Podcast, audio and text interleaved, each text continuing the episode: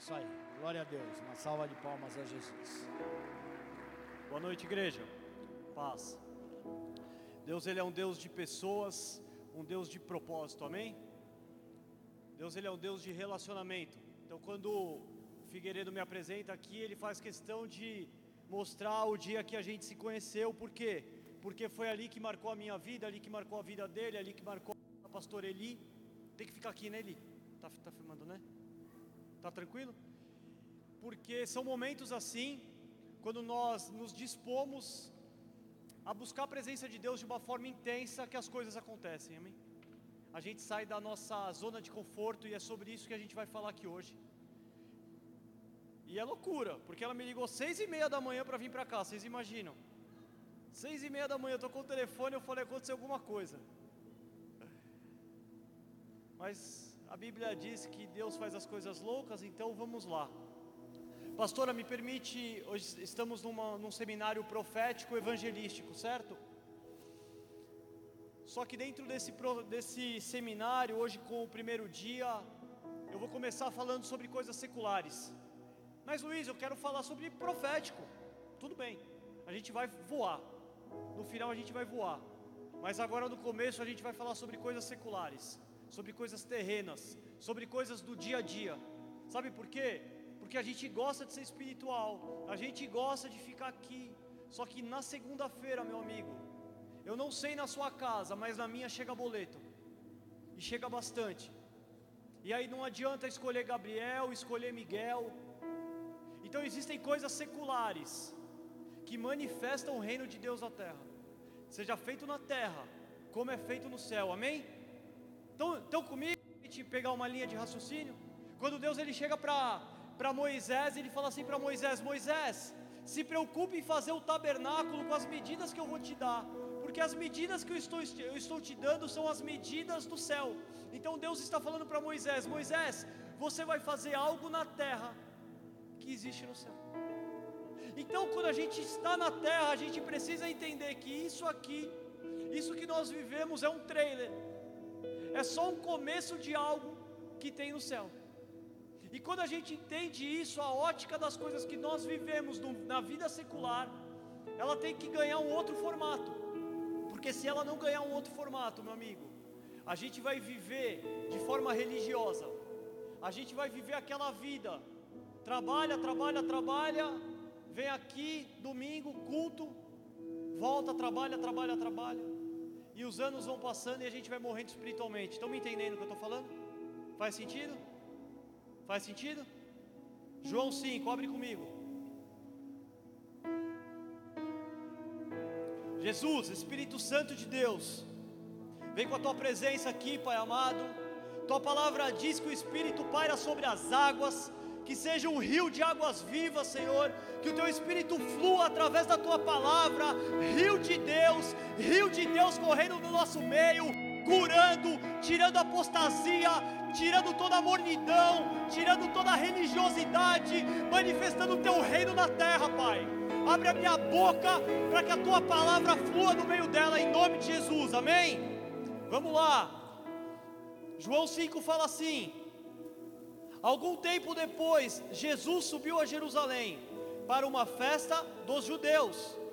Há em Jerusalém, perto da porta das ovelhas, um tanque que em aramaico é chamado Betesda, tendo cinco entradas em volta.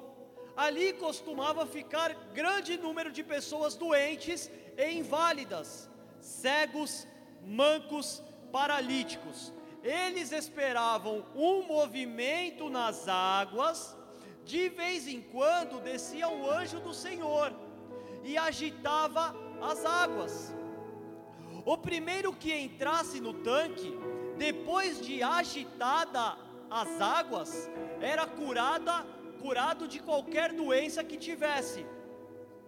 Um dos que estavam ali era paralítico, fazia 38 anos quase uma quarentena. Quando o viu deitado e soube que ele vivia naquele estado durante tanto tempo, Jesus lhe perguntou: Você quer ser curado? Disse o paralítico: Senhor, não tenho ninguém que me ajude a entrar no tanque. quando a água é agitada, enquanto estou tentando entrar, outro chega antes de mim. Então Jesus lhe disse: Levante-se, pegue a sua maca e ande. Levante-se, pegue a sua maca e ande. Imediatamente o homem ficou curado, pegou a maca e começou a andar. Isso aconteceu num sábado.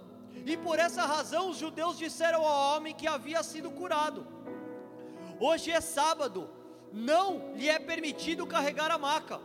Mas ele respondeu: O homem que me curou me disse: Pega a sua maca e ande. Então lhe perguntaram: Quem é esse homem que lhe mandou pegar a maca e andar? O homem que fora curado não tinha ideia de quem era ele.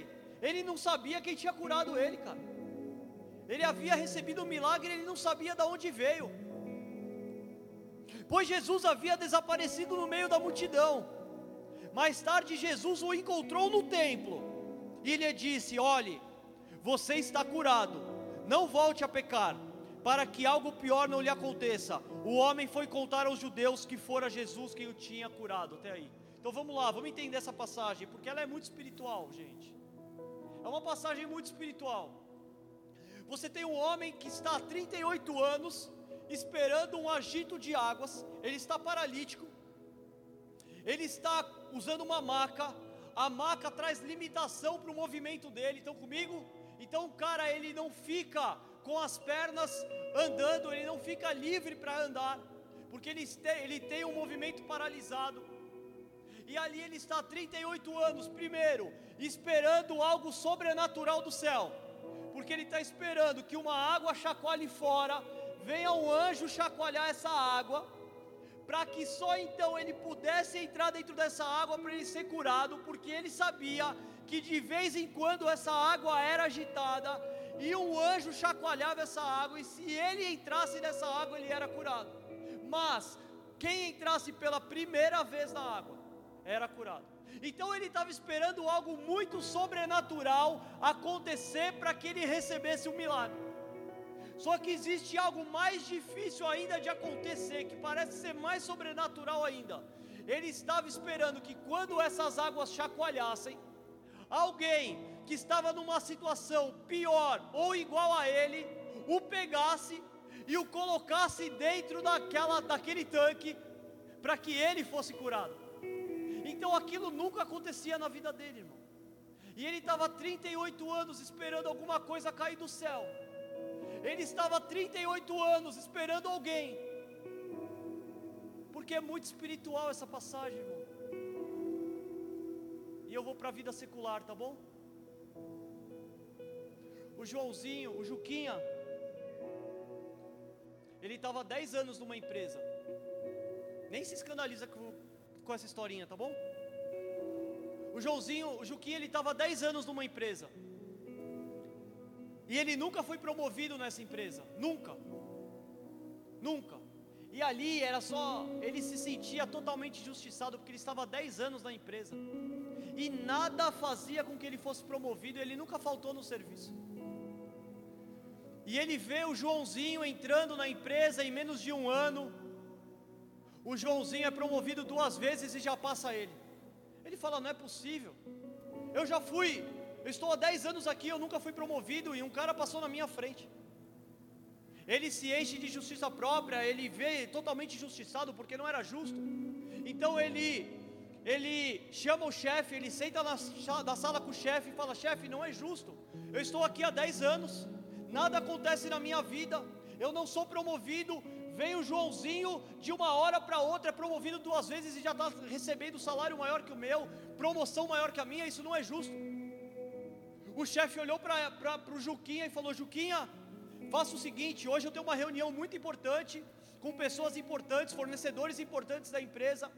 Vai na quitanda, eu vou tirar uma relação de frutas. Você me traga essa relação de frutas porque eu quero fazer alguns sucos para os fornecedores. Ele pegou aquela lista indignado, falou: Não, esse cara está me tirando, que absurdo. Eu estou aqui reclamando, reivindicando algo sobre a minha vida, e ele vai me mandar buscar fruta na quitanda. Daqui a pouco ele volta, depois de meia hora ele volta. E o chefe fala para ele assim: Você comprou a fruta, Ju, Juquinha? Juquinha falou: Olha, fui na quitanda da frente, comprei da, das frutas que você selecionou, só tinha laranja e limão. A laranja estava horrível, mas dá para colocar bastante açúcar que passa. E eu estou indo para o meu horário de almoço. Ele, rapidinho, antes de. Quer trocar, Rica? Quer trocar? Som, som, som. Vamos rebobinar um pouquinho. Estou voltando para o meu horário de almoço. Estou indo para o meu horário de almoço. Ele falou: rapidinho, antes de você ir para o seu horário de almoço, chama o Joãozinho. O Joãozinho veio.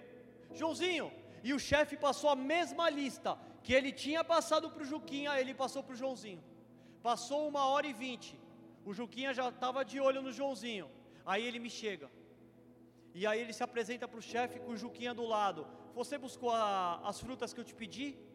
O Joãozinho, o Joãozinho falou: chefe, eu fui na quitanda da frente. A laranja e o limão estavam horríveis, não tinha condição de servir. Então o que, que eu fiz? Eu aproveitei a minha hora de almoço. Eu aproveitei que um funcionário da empresa ia até o centro da cidade. E eu sabia que no mercado municipal as frutas estão em promoção. Então eu peguei uma carona com ele para que eu economizasse o dinheiro do transporte. Eu corri lá, com o dinheiro que o Senhor me deu, deu para comprar todas as frutas que estavam na lista, e eu ainda peguei umas frutas diferentes de, da estação, que dá para fazer sucos diferentes. Eu entrei na internet, aprendi a fazer os sucos, fiquei com medo da mulher da Copa. Não saber fazer os sucos, eu mesmo os fiz e já deixei a mesa posta. Mais alguma coisa? Você entendeu, Juquinha? Você entendeu por que, que você não é promovido? Você entendeu, Juquinha, por que, que as coisas não acontecem na sua vida? E o Juquinha devia ser evangélico, irmão. O Juquinha devia ser aquele que fala glória a Deus, aleluia. Deus vai cuidar de todas as coisas. Só que o cara não se move, bro. O cara não se move, ele sempre vai esperar algo acontecer na vida dele. Faz sentido, pastora? Faz sentido? Se não tiver, já fala, eu faço o apelo aqui agora e a gente vai embora porque essa passagem ela é muito espiritual e eu vou mostrar isso de outra forma já já, porque eu vou falar sobre trabalho, eu vou falar sobre as nossas dores e eu vou falar sobre os nossos pecados. O que, que eu quero mostrar com essa vida secular, com essa passagem, meu amigo? Eu estou vendo uma igreja de jovens e eu não quero que vocês errem como eu errei no começo.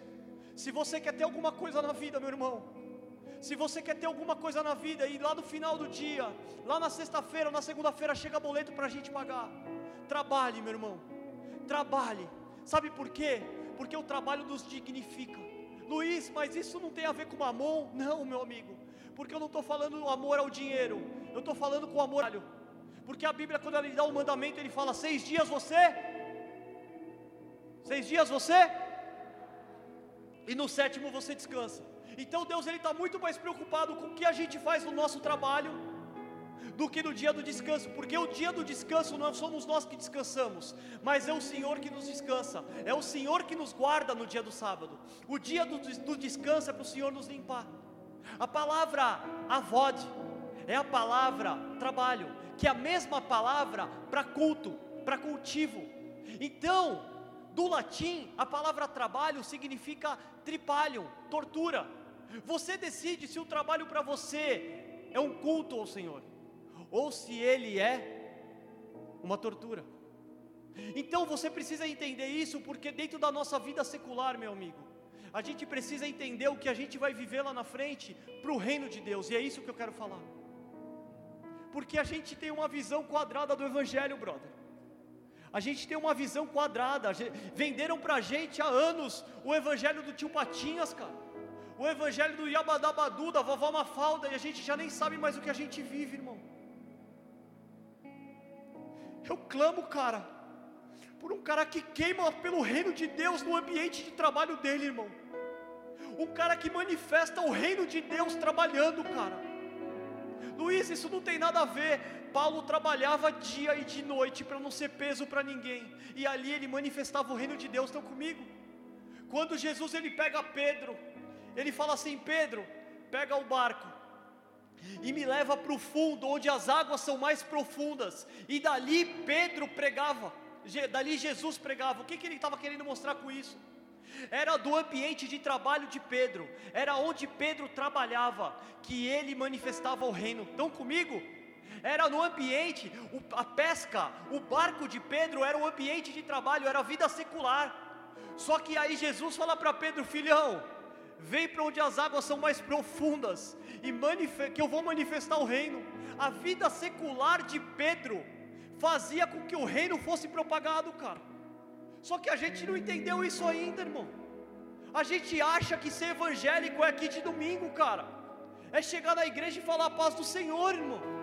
E a gente não entendeu que a gente manifesta o reino lá fora. Eu vou explicar isso para que isso faça sentido. Davi, ele queria casar com Mical, que era filha de Saul, e o Saul era o rei da terra. Deixa eu te explicar isso rapida, rapidinho. O Antigo Testamento, ele aponta para o Novo Testamento. Estão comigo? O Novo Testamento, ele explica o Antigo Testamento. Os dois juntos eles precisam andar colados, conectados. Luiz, mas é o tempo da lei e o tempo da graça. Meu amigo, antes da lei e antes da graça existia o princípio. Se você andar debaixo do princípio, coisas vão mudar na tua vida. Sabe por quê? Porque tem pessoas que não falam evangeliquez, não falam creiteis, nem sabe o que é estar amarrado, nem sabe o que é ter Jesus, mas carrega o princípio do Senhor de Jesus.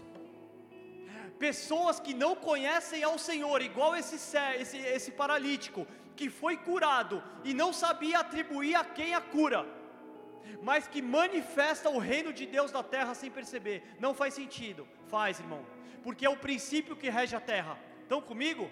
Não é a lei, a lei ela é espiritual, mas os princípios regem a terra. E se você anda debaixo desse princípio, esse princípio ele vai te favorecer. Então você vai ver pessoas no mundo, você vai ver pessoas lá fora que manifestam o reino, que tem o senhorio de Jesus, tem o caráter de Cristo, sem saber que manifestam o caráter de Cristo.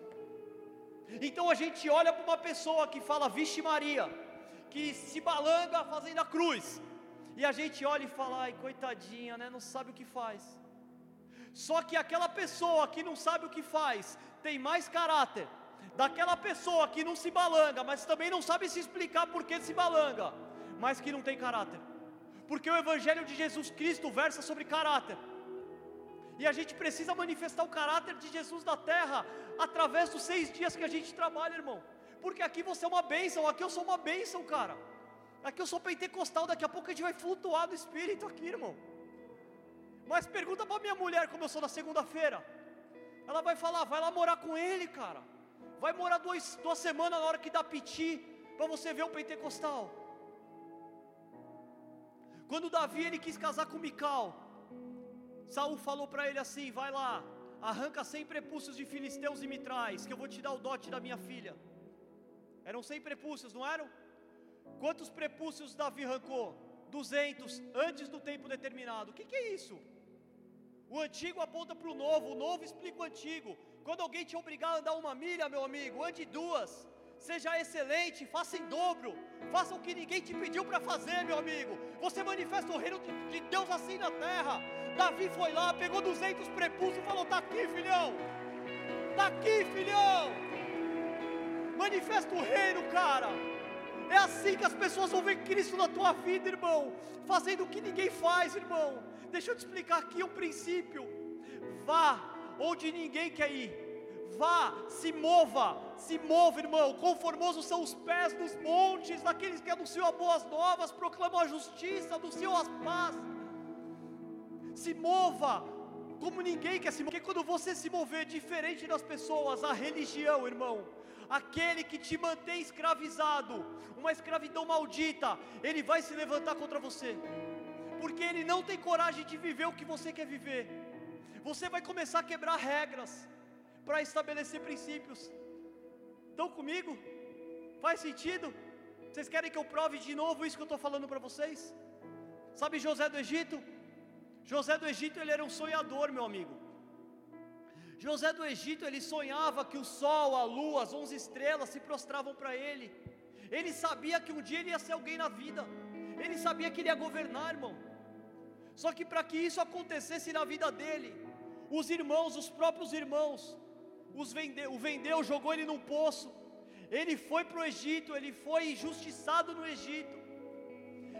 Ele foi preso, ele ficou preso anos. As pessoas dentro da cadeia não o ajudaram, mas aonde José ia, ele tinha o princípio de excelência com ele, cara.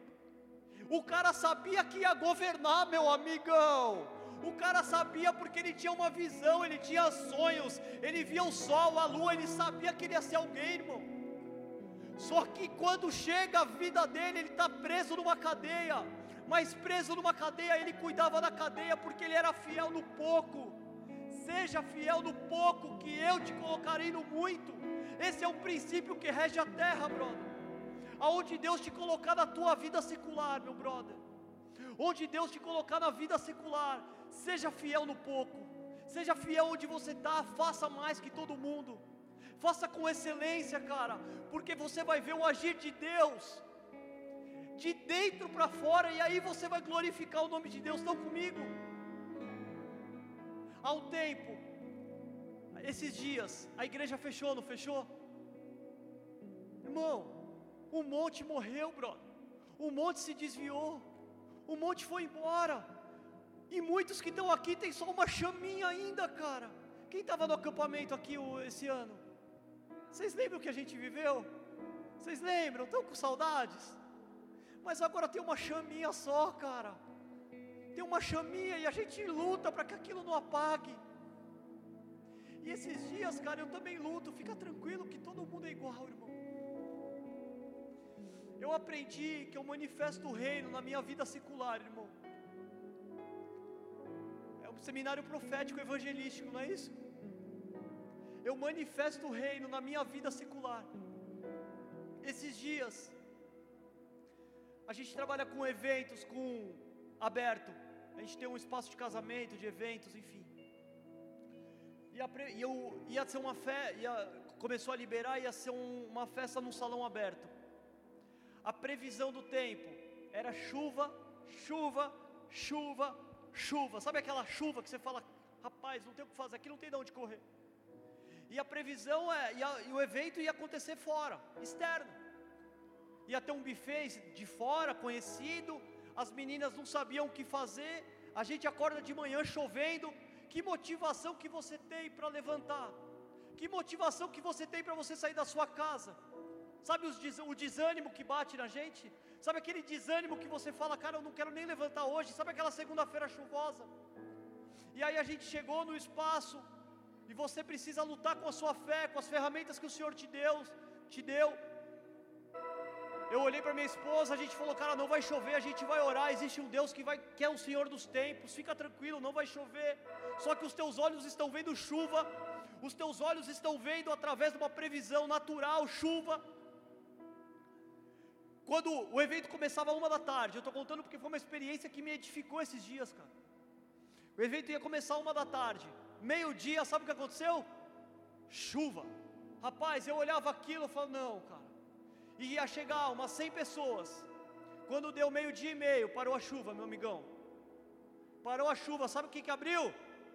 Hã? Sabe o que que abriu? Hã? Sabe o que que abriu até as quatro da tarde? Hã? Quando acabou o evento que a gente desmontou, o sol se pôs, irmão, e caiu uma chuva, brother. Só que na hora que caiu a chuva, apareceu um arco-íris que era a coisa mais linda do mundo. Eu nunca tinha visto um arco-íris assim. E ali Deus, porque os atributos invisíveis de Deus é manifesto através da criação, irmão. Ali Deus falava no meu coração assim: Eu tenho uma aliança com vocês, cara. Deus, Ele é fiel no pouco, irmão, das pequenas coisas. Isso edificou a minha fé de uma tal forma, irmão. A menina do buffet falou: Eu não sabia que você faz milagre. Falei, rapaz, você acha que eu sou São Pedro? Vem aqui, filha, e xaratalabaxaia. Era só choro, irmão. Não para de perguntar da Bíblia agora, sabe por quê? Porque uma atitude de fé, de mover o sobrenatural, faz com que você atinja as pessoas que não conhecem o Senhor. Esse é o Evangelho que precisa ser pregado, brother.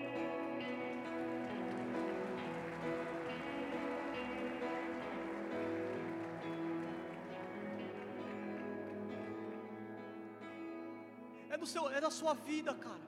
É no seu cotidiano, é no seu dia a dia que você vai precisar manifestar o reino de Deus. Então, você olha esse paralítico 38 anos, cara, e nada acontece na vida dele. Ele foi curado e ele nem sabe como que ele foi curado, só que ele pegou uma maca, ele abaixou, ele levantou a maca e ele saiu andando. Para o judeu, o escândalo não era só ele curar no sábado, no dia do que não podia trabalhar. Olha que curioso, Jesus ele, ele é brincalhão, não é brincalhão?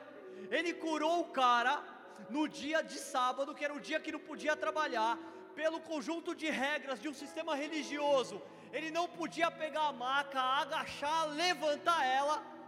E aí Jesus está falando para ele, filhão, pega os teus problemas, pega isso que está te paralisando, pega isso que está te matando, pega isso que faz com que você não se mova mais, cara. Levanta, irmão, e anda, porque o meu poder se aperfeiçoa no meio da tua fraqueza, cara. É isso, irmão. Sabe por quê? No meio da caminhada, meio da caminhada, o que mais vai ter são situações de desânimo na nossa vida. Vocês já perceberam como a gente desanima? Ou é só comigo, irmão? É só comigo? Esses dois, eu só sei que é de Deus vir aqui hoje, irmão, porque eu passei 15 dias que eu vou te falar. Eu não estava mais aguentando, cara. E quando ele me ligou seis e meia da manhã, eu não deixei nem ela falar duas vezes para ela não desistir. Eu já sabia, porque eu preciso disso aqui, cara. É isso aqui que me move, esse, essa água que chacoalhava fora, ela não chacoalha mais fora, ela chacoalha aqui dentro, irmão, é uma água. O fogo, a sarça ardente de Moisés, ela não queima fora, ela queima aqui dentro, irmão. O fogo ele não pode apartar do altar. Então, quando você olha para o povo no deserto, você vê os inimigos, Jebuseus, Eteus, Amalequitas, não é isso? É, filisteus, eteus, teteteus, não é isso? Um monte de inimigo. Cadê esses inimigos? Esses inimigos são os nossos inimigos espirituais até hoje, meu amigo. Até hoje eles vão fazer situações da nossa vida para que a gente pare, para que a gente fique paralisado. Os inimigos que tinham lá atrás têm hoje. Cada um representa uma área da nossa vida. Vocês querem ver dois? Os amalequitas eram os inimigos de Israel que, quando o povo ia avançando, algumas coisas iam acontecendo na caminhada, o povo ia cansando no deserto, o, um, uma parte do povo ia ficando para trás, ia cansando, ia paralisando, ia desistindo, e aí os amalequitas pegavam esse povo que ia ficando para trás e devorava eles, cara. Então é isso que acontece muitas vezes na nossa caminhada, a gente vai desanimando a gente vai perdendo aquele ímpeto, a gente vai. E aí os inimigos vêm e pegam a gente. Quando Davi ele olha para Davi, já, vocês imaginam que Davi, isso está em 1 Samuel, 2 Samuel 5, está na Bíblia. 1 Samuel, 2 Samuel 5. Davi já tinha conquistado tudo que é cidade, meu amigo. Davi já tinha, o exército de Davi já tinha arrebentado com tudo. Só que ele ainda não tinha tomado a capital eterna do Senhor, que era Jerusalém. E Jerusalém nem se chamava Jerusalém, se chamava Jebus, porque estava na mão dos Jebuseus. Então Davi ele chega com os soldados dele, com o exército dele que já havia arrebentado com tudo, meu amigo. Pensa um, um, um exército que já tinha destruído tudo, faltava Jerusalém. E ele olha no alto os Jebuseus para afrontar Davi, colocam coxos e cegos em cima do muro de Jerusalém. Aí você fala assim: o cara, meu amigo, é o maior soldado, o maior exército que está vindo, e os jebuseus, para se defender de Davi, colocam coxos e cegos em cima do muro, e aquilo afrontava Davi, porque Davi falava: quem passar debaixo dessas águas, e matar esses coxos e esses cegos, a qual a minha alma entristece, e eu colocarei por cabeça. Sabe quem tinha ficado coxo no final da vida? Jacó. Sabe quem tinha ficado cego no final da vida? Isaac. Quando os jebuseus colocam coxos e cegos em cima do muro, o inimigo está mostrando para Davi o passado dele.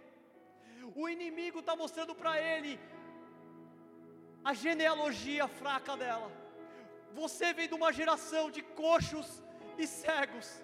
E Davi estava falando assim: não, cara, não, cara. entra, passa debaixo dessas águas e derruba o meu passado, derruba toda essa maldição hereditária que tem sobre a minha vida, cara. Porque é assim que os inimigos tentam nos sufocar. São em momentos de fraqueza, são em momentos de dores, são em momentos de dificuldades que a gente paralisa, cara, que a gente quer abandonar o barco, que a gente quer largar tudo, irmão. E não dá para largar não, irmão. Não dá para largar porque nós não somos dos que retrocedemos, mas nós somos dos que avançamos. A Bíblia diz que aquele que começou a boa obra há de aperfeiçoá-la até a vinda de Cristo Jesus. E isso aqui não é um culto de autoajuda. Isso é uma verdade espiritual para mim e para a sua vida, cara. Quando Jesus ele fala aquele que habita debaixo da sombra do Onipotente e descansa debaixo do esconderijo do Altíssimo, mal nenhum chega à tua tenda, isso é uma verdade para a minha vida e para a sua. Só que os momentos de dores e os momentos de dificuldades eles vêm. E a gente tende a esmorecer, cara. A gente tende a cansar. A gente tende a largar tudo, brother. Só que um dia você vai ser curado, irmão. Você vai ser curado de dores e de situações que aconteceram na sua vida e que você não sabe o porquê.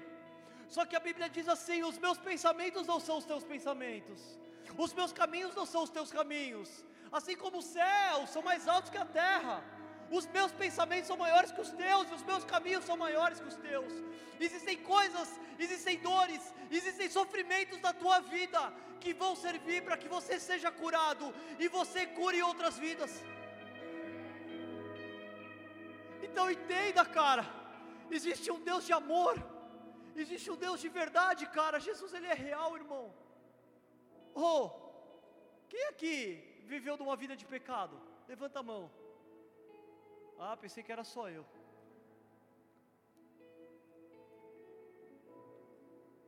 O que, que aconteceu com a gente, cara? Por que, que a gente morreu espiritualmente? Então o problema não estava na igreja, o problema estava na gente, irmão. Onde está o problema? O problema está aqui? Esses dias eu vim no carro com meu amigo ali, largou toda a vida dele bagunçada, brother doidão, endoidou, largou tudo para viver para o Evangelho. Aí ele, Lu, porque tem momentos que, cara, eu queimo, eu. E tem momentos que eu entro na igreja e nada acontece. Por conta da nossa vida religiosa, irmão. A nossa vida religiosa, ela é maldita. A gente chega aqui para cumprir escala, irmão. A gente chega aqui para os outros verem a gente. E o nosso coração está distante disso aqui. Estão comigo? Só que tem momentos que só estou eu e eu, uma pessoa, eu e o Figueiredo, Figueira, está com problema, irmão? Vem aqui, vamos orar e chorar junto. Vamos confessar pecado junto, irmão. E a gente começa a chorar junto, brother. E o quebrantamento do nosso coração, aquela busca incessante pela presença de Deus, faz com que as coisas aqui na terra subam para o céu e desçam para a terra. É assim a escada de Jacó. Jacó ele desceu com a cabecinha na, na rocha, irmão e ele viu o anjo subindo e descendo, o anjo subiam com pedido e desciam com bênção. Então o ambiente que a gente propicia faz com que a glória de Deus venha para a terra. Então a gente está no cemitério profético e está todo mundo aqui, irmão. Eu saí da minha cidade duas horas, trabalhei o dia inteiro. Só que eu estou cheio de expectativa do que Deus pode fazer na minha vida, irmão. Então as coisas acontecem, irmão, por conta da expectativa que está no nosso coração, cara.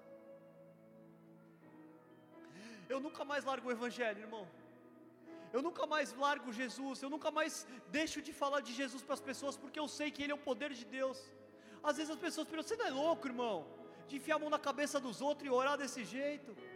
Talvez você não seja diácono, fala, mas eu não posso pôr a mão na cabeça. Você está esperando o que para manifestar o reino, irmão? Você está esperando o que, paralítico? 38 anos, você está esperando o que? O Figueiredo pôr o óleo na sua cabeça e você ser ungido diácono, irmão? O que você vive, que você vai viver é consequência do que você vive, irmão. Tempo profético. Viva algo hoje para colher lá na frente, irmão. O que você vive é consequência do que você vai viver, irmão. Então manifesta o rei. Eu tenho o dom de cura, então mete a mão e ora, brother. Mete a mão e ora. Eu tenho sonhos, eu tenho uma palavra que profetiza, irmão. Profetiza. Ezequiel ele chegou no monte de ossos secos e ele perguntou para Deus: Deus, esses ossos podem ter vida novamente. O que, que Deus falou para ele? Profetiza, irmão. Profetiza, libera a minha palavra. No princípio, o Senhor Deus criou os céus e a terra. A terra era sem forma e vazia, e as trevas ocultavam a face do abismo, as trevas ocultam o buraco que a gente está indo, estão comigo? Só que o Espírito paira sobre as águas, e disse Deus: haja luz, e houve luz. Então, meu amigo, quando você libera a palavra sobre a vida de alguém, a palavra de Deus, a palavra verdadeira, o Evangelho de Jesus Cristo, quando você libera a palavra para alguém, o Espírito que caminha com a palavra, ela entra na vida da pessoa, meu irmão. Você muda o destino, você muda propósito, você salva uma vida, meu irmão. Tem amor por almas, cara. Tem amor por almas. Mas Luiz, você começou falando de vida secular. Meu amigo, a sua vida secular é o meio para o fim, meu irmão. A sua vida secular é o meio para o fim, mas eu quero ir para a África mas você não gosta nem de dar uma carona na igreja para ninguém, irmão. Você não serve nem aqui, você vai servir na África, brother. É consequência do que você vive, é o que você vai viver. Que seja um tempo profético, irmão, mas de forma inteligente, de forma buscando o reino de Deus. Manifesta o reino no seu ambiente, cara. Manifesta o, o reino de Deus, onde Deus te colocou.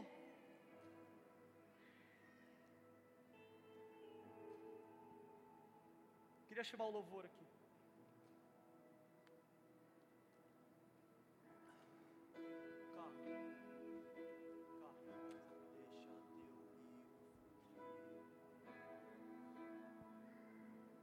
Sabe quem está aqui, irmão? Minha mulher, há oito anos, sete anos, ela não aguentava mais a minha vida de traição, irmão. Ela não aguentava mais eu chegar imundo em casa com marcas pelo rosto, pelo corpo, pela roupa. Ela não aguentava mais, cara. Ela não aguentava mais eu entrar na casa da minha sogra e ir embora porque eu não gostava dela, porque eu falava que ela era crente, porque eu tinha asco de ver a casa dela pintada, rajada de glória. Porque o evangelho que me era fornecido me trazia nojo, mano. Estão comigo? Porque me apresentavam um evangelho que eu não queria de jeito nenhum pôr a Bíblia debaixo do braço e falar a paz do Senhor, irmãos. Só que um dia minha mulher pegou a maca dela. Um dia minha mulher pegou a maca dela, brother. Um dia minha mulher pegou todos os sofrimentos, toda a humilhação que ela passava, brother. Onde ela podia arrumar um divórcio, onde ela podia fazer qualquer outra coisa, irmão. Mas ela resolveu ser curada. E ela foi procurar, irmão, a presença de Deus. Mulheres, não se divorciem dos seus maridos. Maridos, não se divorciem das suas mulheres. Porque assim como a mulher santifica o homem, o homem santifica a mulher. Se assim não fossem, seus filhos seriam impuros, mas hoje eles são santos. A minha filha tem 12 anos, cara, e ela está ali hoje, queimando, brother, queimando porque veio aqui. Meu filho tem um ano, cara. Eu falo aleluia, ele levanta os braços, ele bate palma, cara. Porque hoje essa terra é entulhada aqui, irmão. Prepara a nova geração, a última geração, a geração que vai ver a glória de Deus na terra, brother. Mas um dia minha mulher pegou a maca dela, os sofrimentos, as dores, toda a humilhação, ela levantou essa maca dela, cara e o reino de Deus foi manifesto, irmão. E ela pegou, e sabe como que Deus fez isso? Você acha que ele pegou um advogado eloquente para me ensinar a Bíblia, um judeu messiânico? Ele pegou uma mulher que trabalhava na minha casa, irmão, que não sabia falar nem espírito direito, porque ela pôs a mão no meu peito assim, ela falava Espírito, Espírito Santo de Deus, mas aquela mão dela queimava no meu peito, brother e eu estava morrendo, um paralítico, morrendo, indo para o inferno, irmão. Mas a palavra de Deus foi entrando ali no meu coração, brother. E ali eu vi a glória de Deus, brother. Porque um dia eu entrei na igreja, irmão. E eu conheci o Evangelho e eu fui liberto, cara. E hoje eu pego a minha marca, irmão. Hoje eu pego todo o meu passado e eu levanto. Eu não tenho vergonha nenhuma, cara, da minha paralisia. Eu não tenho vergonha nenhuma das áreas sujas por onde eu andei, porque onde abundou a graça, onde abundou o pecado, superabunda a graça. O poder do Senhor se aperfeiçoa na nossa fraqueza. Deixa eu pegar um cara aqui com 12, 15 anos de igreja, que não paga imposto, que trai a mulher para ver se eu não, não esmago no asfalto, irmão. Porque eu sei o imundo que eu era no mundo, cara. E eu sei que existe um Deus que Ele é vivo, que Ele é real e que Ele muda a nossa vida, cara. Deus, Ele é vivo, irmão. Nosso Redentor vive. Nosso Redentor vive. Jesus, Ele brada ainda, cara. Existe um rio, irmão. Existe um rio dentro de mim, dentro de você que precisa correr. Existe um fogo da presença de Deus que precisa queimar. Nós estamos num ambiente profético. Queria que apagasse as luzes. E no ambiente profético, irmão, se move debaixo de atos proféticos. Se essa palavra falou no teu coração, mas só se ela falou no teu coração. Você vai, enquanto eu libero uma palavra para você, eu vou liberar uma palavra na tua vida. Você vai levantar, você vai pegar a tua maca, e você vai levantar ela, você vai levantar os seus problemas, você vai levantar as tuas dores, você vai levantar os teus pecados, tudo que tem te amarrado, que tudo que não tem te deixado fluir na presença de Deus, e você vai levantar e vai falar: Foi Ele que me curou, foi Ele que me curou. Levanta, resplandece, porque chegou a tua luz, e a glória do Senhor raia sobre você. Olhe, a escuridão cobre a terra, densas trevas envolvem os povos mas sobre você raia o Senhor, e sobre você se vê a sua glória. Aleluia!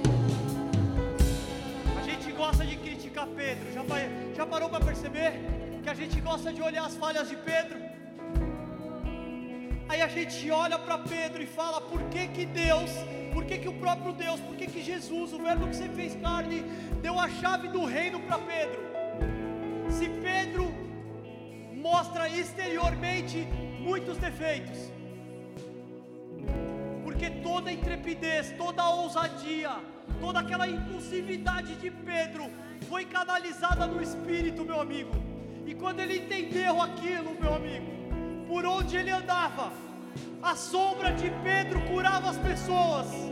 A sombra de Pedro curava as pessoas. Não era Pedro que curava, não era a sombra que curava, mas era o que ele refletia. Ele refletia a glória de Deus. Reflita a glória de Deus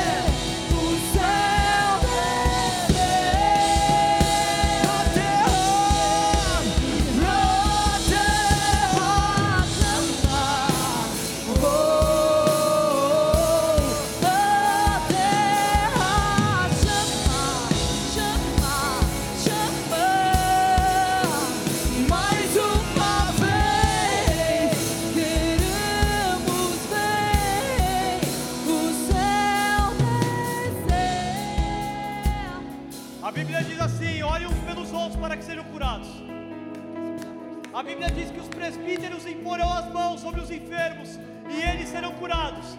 Deixa eu te contar, meu amigo. Deus ele ainda se manifesta através da igreja de Jesus Cristo.